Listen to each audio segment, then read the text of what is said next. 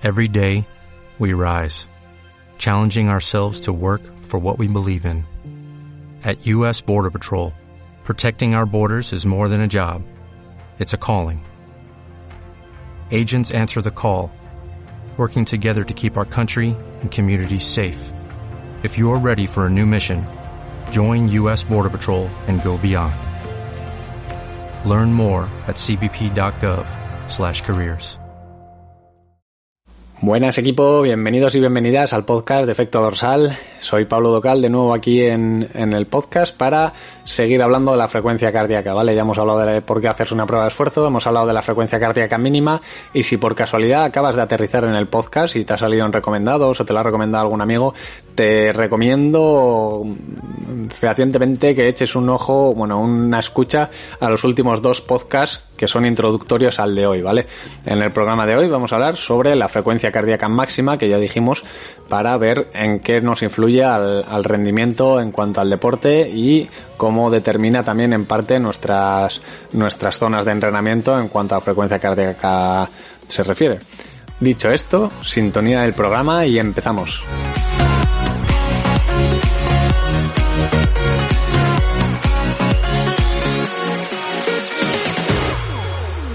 Bueno, lo dicho, hemos visto ya lo que es la frecuencia cardíaca en reposo y cómo va a marcar el inicio de nuestras zonas de entrenamiento y ahora vamos a ver cuál sería el techo de dicha de dicho rango de frecuencias, ¿no? Eh, nos vamos a ir a la pregunta con la que empezamos la otra vez, que es ¿qué es la frecuencia cardíaca máxima? ¿Vale? Podemos hablar de qué es o de qué no es, ¿vale? Porque aquí hay mucha teoría y muchas fórmulas de Tanaka, de tal, de, cómo calcular tu frecuencia cardíaca máxima, ¿vale? Eh, yo distingo frecuencia cardíaca máxima teórica, ¿vale? FCM teórica y frecuencia cardíaca máxima, ¿vale? FCM eh, real, vamos a decir. Eh, por ejemplo, la típica fórmula que habréis leído por ahí en internet o que os habrán dicho que tu frecuencia cardíaca máxima son 220 menos tu edad. Tururú. no se me ocurre otra respuesta. Vale. Si es una persona sedentaria que nunca haya hecho nada, que quieres jugar bajo seguro, pues te puede valer, porque así te, curas en salud de que esa persona no se va a pasar de vueltas, ¿vale? Pero a la hora de la verdad, si eres una persona que haya hecho deporte, habrás visto que esto no se cumple casi nunca, ¿vale?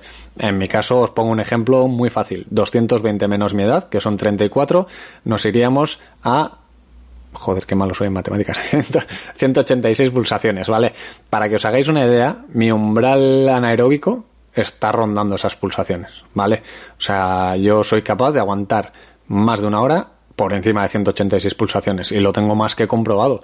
Y yo sobre una bicicleta soy capaz de llegar, ya lo he dicho en algún otro podcast, a 196 pulsaciones.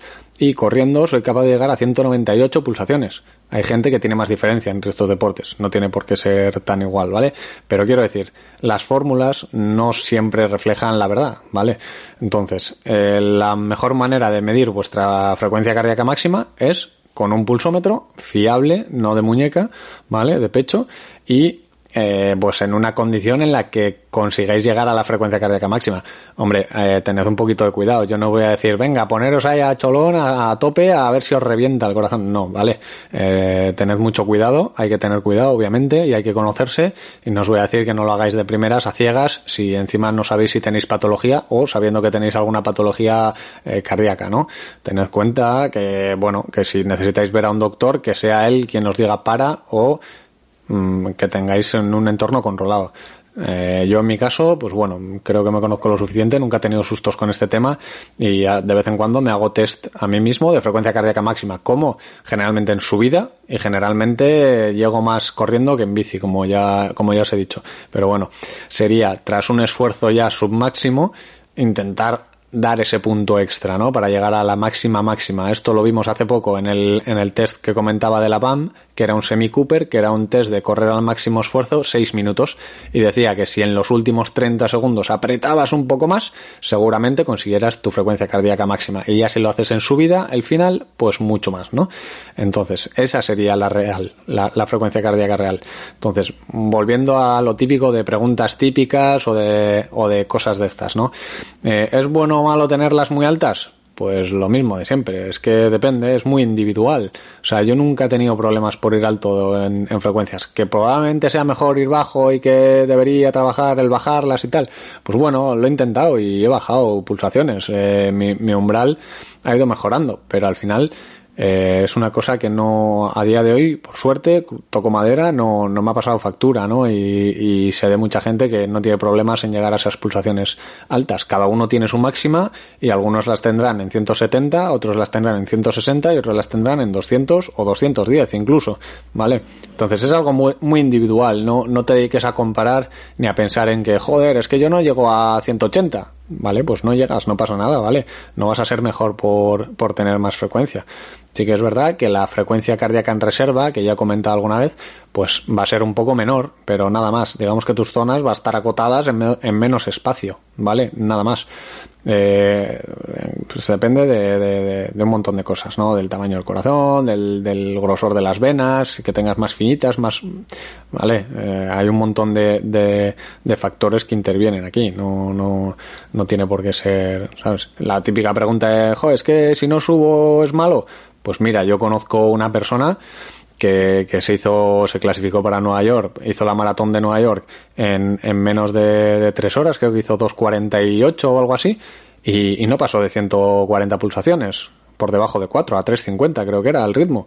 Entonces se puede ir muy rápido a bajas, a bajas pulsaciones. La gente que corre en el Tour va a 4 vatios kilo y no lleva tampoco pulsaciones de la, iba a decir una palabra malsonante, ¿vale? Entonces, ¿Es mejor tenerlas bajas o altas? Pues bueno, lo que hemos visto. Depende mucho de dónde tengas tu, tu frecuencia cardíaca mínima, que ya la hemos visto, donde tengas tu umbral aeróbico y tu umbral anaeróbico también. O sea, todo va en conjunto y todo se mezcla en, en, ese, en ese rango, ¿vale? Digamos que la frecuencia cardíaca simplemente va a marcar tu techo a nivel de hasta qué pulso puedo subir, ¿vale? Nada más. Lo que importa, lo que importa realmente es lo que ocurre entre la frecuencia cardíaca en reposo que vimos la otra vez y la frecuencia cardíaca máxima que estamos viendo hoy, ¿vale? Entonces, todo eso que pasa ahí en medio, pues es lo que va a delimitar tu, tu rendimiento también, lo que va a poder hacer que te compares con otra persona, ¿vale? Porque dos personas que tengan frecuencias cardíacas máximas diferentes no tiene por qué ser mejor el de la frecuencia cardíaca alta, ¿vale? Eh, lo que os decía el otro día, todo esto lo explicaremos y veremos eh, cómo delimitar zonas y cómo entender las zonas de entrenamiento, sobre todo en frecuencia cardíaca, aunque veremos otro tipo de zonas, en el webinar que estoy preparando y que, bueno, que en breve yo creo que ya podré por lo menos eh, abriros las inscripciones, poner una fecha y decir se va a hacer tal día, ¿vale? Ahora mismo no me quiero comprometer en una fecha porque luego igual hay sorpresa, se retrasa y no me gusta andar moviendo fechas, ¿vale? Pero en breve vamos a tratar mucho esto. Entonces, todas las dudas que tengáis, mandádmelas a info.efectodorsal.es o me, las mandáis por cualquier red social, ya sabéis, efecto dorsal en cualquier red social. Y, pues si puedo os las respondo, si no me intentaré informar o buscaré a alguien entendido en la materia que pueda resolverlas incluso en el webinar en directo o o previamente que me diga cómo, cómo poder resolver ese tipo de, de dudas, ¿no? Eh, dicho esto, os dejo con el saborcillo de boca, ¿vale? Os dejo con que rumiéis ahí estos conceptos y que, y que bueno, que si no sabíais algo, pues oye, o que si tenéis a alguien que os critica porque no subís las pulsaciones, o si tenéis alguien que os dice, joder, es que tienes las pulsaciones en reposo muy altas, pues venga, rútale el podcast y que se le pegue una escucha, que a ver si se le quita el concepto ese de la cabeza.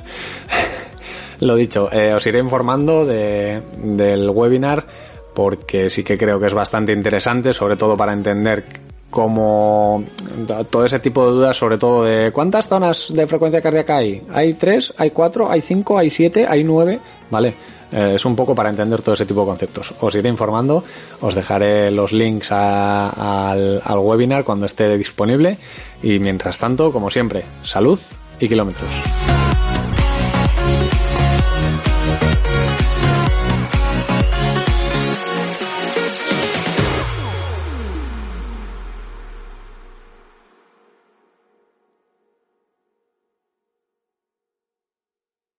As a new Western Union customer, you can enjoy a $0 transfer fee on your first international online money transfer. Send money to your family and friends back home the fast, easy, and reliable way. Visit westernunion.com or download our app today to get started, and your first transfer fee is on us. FX gains apply, not available for credit cards and transfers to Cuba. Services offered by Western Union Financial Services Inc. and MLS 906983 or Western Union International Services LLC and MLS 906985.